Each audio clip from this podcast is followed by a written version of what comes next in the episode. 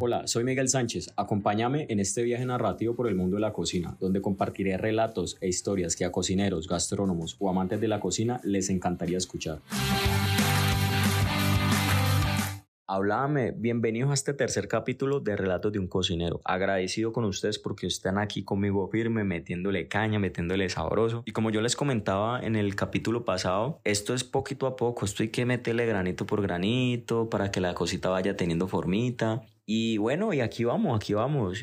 Y bueno, estamos en un mes familiar, en un mes una chimba, esperas por muchos.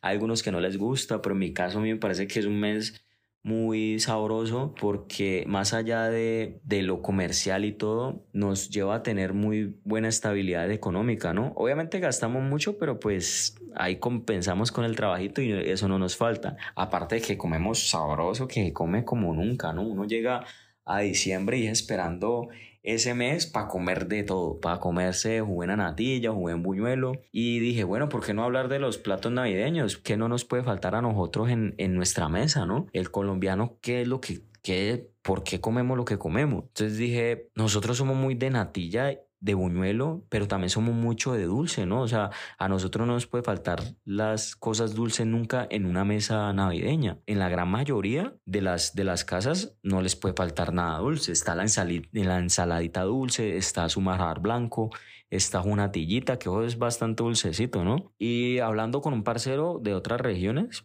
de, de aquí de Colombia, me dice, papi, yo que soy de la costa, a nosotros no nos puede faltar el arroz de coco y eso que es un arrocito dulcecito, porque eso tiene jutito té y que tiene, y es medio dulcecito, caramelizadito, sabrosito. Y hay otro que dice que no le puede faltar nunca o ensalada dulce. Y yo dije, sí, ¿no? Nosotros tenemos mucho en común que aquí en Colombia la Navidad se reflejada en el sabor dulce.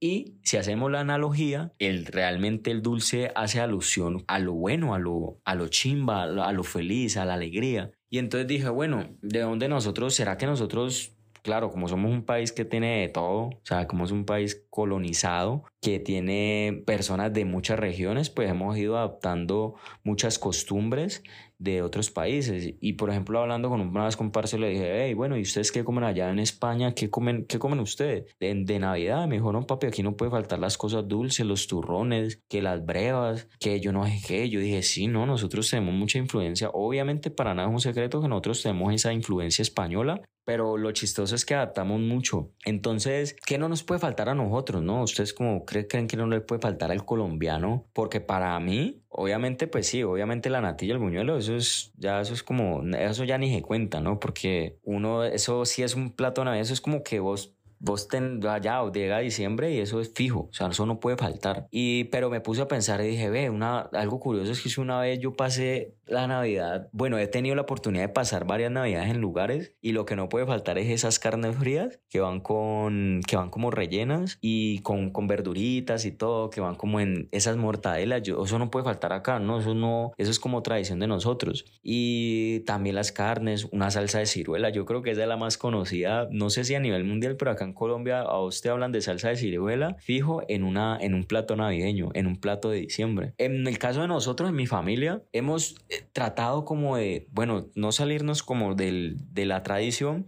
pero nos reunimos siempre a decir como, bueno, ¿qué vamos a hacer de comer? ¿Qué, ¿Cuál es la cena? ¿Qué, qué, ¿Cuáles son las propuestas? Y, y es que lo chistoso es que siempre llegamos como a lo tradicional, que la, que la picadita, que la carne con, que la carne al horno, que el pollo relleno, que el pavo relleno, que yo no sé qué. Y verdad, nunca, nunca nos, hemos ido como como a explorar muchísimos más allá, porque aún así creo que ese es el mes donde quieres como recordar y vivir todas tus, tus emociones y disfrutarlos al máximo sin romper como esa tradición porque es el momento donde, donde mucha gente lo anhela vivir, donde anhela estar porque muchas veces algún momento nos va a faltar un familiar y salirnos como de esa zona de confort es un poco difícil. Una vez se hizo una propuesta de un plato así como extranjero y, nos quedamos viendo como que no, eso no va a funcionar porque, como dije, las, la comida genera muchísimas sensaciones brutales, de emociones geniales, de emociones felices. Y nada, y, me encantó compartirles como esa, esas anécdotas y como esa experiencia que he tenido a lo largo de las navidades. Y me, me encantaría que me compartieran qué no les puede hacer falta en su mesa, en, en su reunión, en sus temas familiares, porque es algo curioso, ¿no? Esto hay que irlo, esta comunidad tiene que ir creciendo y, y de contarnos y, y, de vivir todas las experiencias, contarlas. Y nada, me encantó que ustedes estén aquí escuchándome. Yo espero que ustedes pasen una feliz Navidad, que lo disfruten, que coman muchísimo que no pierdan esa tradición, que aún así sea lo más sencillo, pero ustedes se sienten feliz comiendo eso, háganlo porque eh, la comida, lo lindo de la comida y de cocinar es que podemos generar muchísimas emociones y esas emociones son muy lindas. Espero que les haya gustado y si tienen alguna historia, algún relato, algo que me quieran comentar, ya saben que lo pueden hacer a través de mis redes sociales, de mi correo y nada, espero que lo disfruten y todo bien.